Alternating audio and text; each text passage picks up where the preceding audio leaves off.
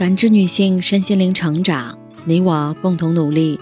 你还好吗？我是七诺，向您问好。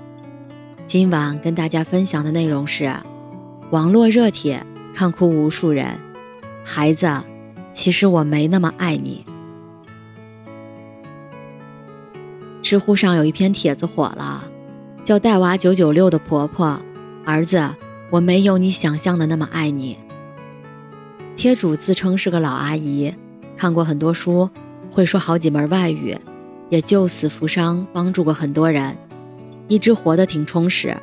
直到当上婆婆，有了孙子，儿子儿媳工作忙，对生活质量要求也高，陆续请过四个保姆都不满意，于是最后带娃的重担落到了她的肩上，她成了免费保姆加取款机。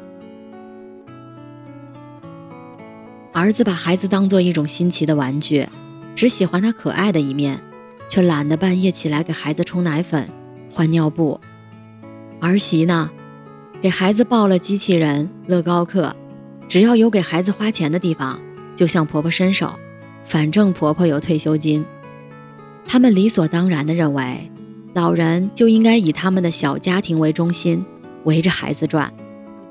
这位婆婆带娃带得心力交瘁。听到儿媳开玩笑说要生二胎，她忍不住说：“我会像玩偶之家里的娜拉一样出走，离你们远远的。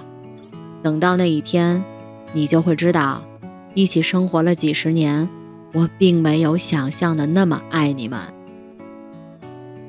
看完这个帖子，大家心疼婆婆遭遇的同时，也有不少人质疑其真实性。一部分人认为。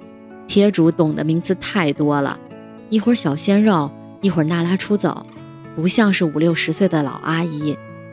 另一部分人也认为，编故事的可能性很大，因为大部分父母对于子女都是无私奉献的，不可能这么自私。虽然我不确定帖子的真实性，但我确实曾亲眼见过类似的故事。有一次我在坐公交。忽然上来一个背着包裹的阿姨，窘迫地问司机：“能不能免费捎我一段？”原来她在城里儿子家帮忙带娃，听说孩子他爸在老家病倒，急着要回老家。儿媳妇买好了火车票，还给了他三块钱坐公交，可他中途不小心坐错车，所以钱不够了。说到这里，阿姨委屈的都快要哭出来了。一群人抢着替他付车钱，大家都唏嘘不已。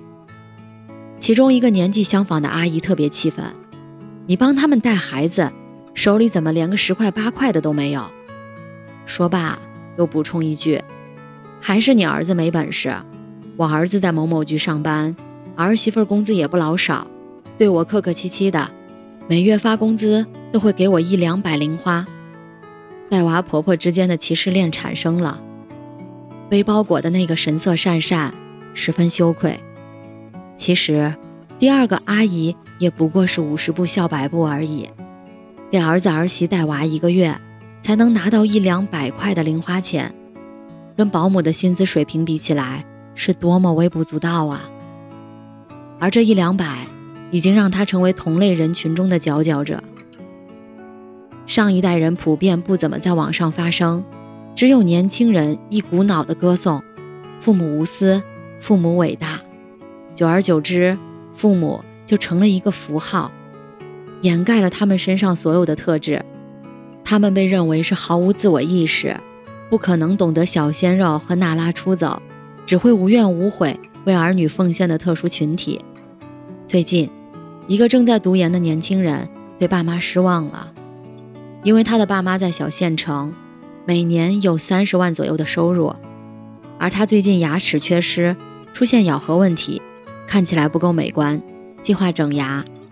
去大医院问了一下，得知戴钢圈要三四万，隐适美要六七万，他打算戴六七万的隐适美，没想到爸妈拒绝了，认为只做种牙就可以，没必要花六七万整牙。这位研究生对父母之爱。产生了深深的怀疑，或许在他看来，爸妈每年能赚三十万，竟然连六万都舍不得给我，这太让人失望了。其实反过来想想，如果一个年轻人毕业之后一年赚三十万，他会拿六万给爸妈做保养和医美吗？大概率是不会的。他会想到旅游、进修、租房、谈恋爱、做生意等等一大堆更重要的事儿，却潜意识里认为爸妈不会有什么更重要的事儿，对他们来说，我就是最重要的。还记得那个逃离家庭的苏敏阿姨吗？她的前半生在父亲重男轻女的眼光里生活，为了逃离父亲，匆匆把自己嫁了出去，却发现老公更不近人情。婚后，她负责带孩子、做家务、干各种活养活自己，几乎没花过老公一分钱。就像大多数普通妇女一样，她好不容易把孩子养大，又开始给儿子带娃。完全没有自己的生活，无论是父亲、老公还是儿子儿媳，都觉得这理所当然。终于有一天，苏敏不忍了，她再次选择逃离，开着一辆小车，带着帐篷和炊具，开启了自驾之旅。一路上，苏敏尝试了冲浪和网络直播，一不小心就火了，从此推开新世界的大门。如今的苏敏阿姨。完全像换了一个人，她用事实让所有人看到，那个帮儿女带娃的婆婆，其实也本该有另一种生活。他们放弃了很多很多，也没有那么心甘情愿。任何一个人对另一个人的爱，都不应该是完全的放弃自我，成为另一个个体赖以寄生的土壤。无论是对爱人还是对子女，那样的爱太可怕了。所以，他们说：“对不起，孩子，我可能没有你想象的那么爱你。”感谢您的收听和陪伴。如果喜欢，可以关注我们的微信公众号“汉字普康好女人”，普是黄浦江的浦，康是健康的康。添加之后，您还可以进行健康自测。我们下期再见。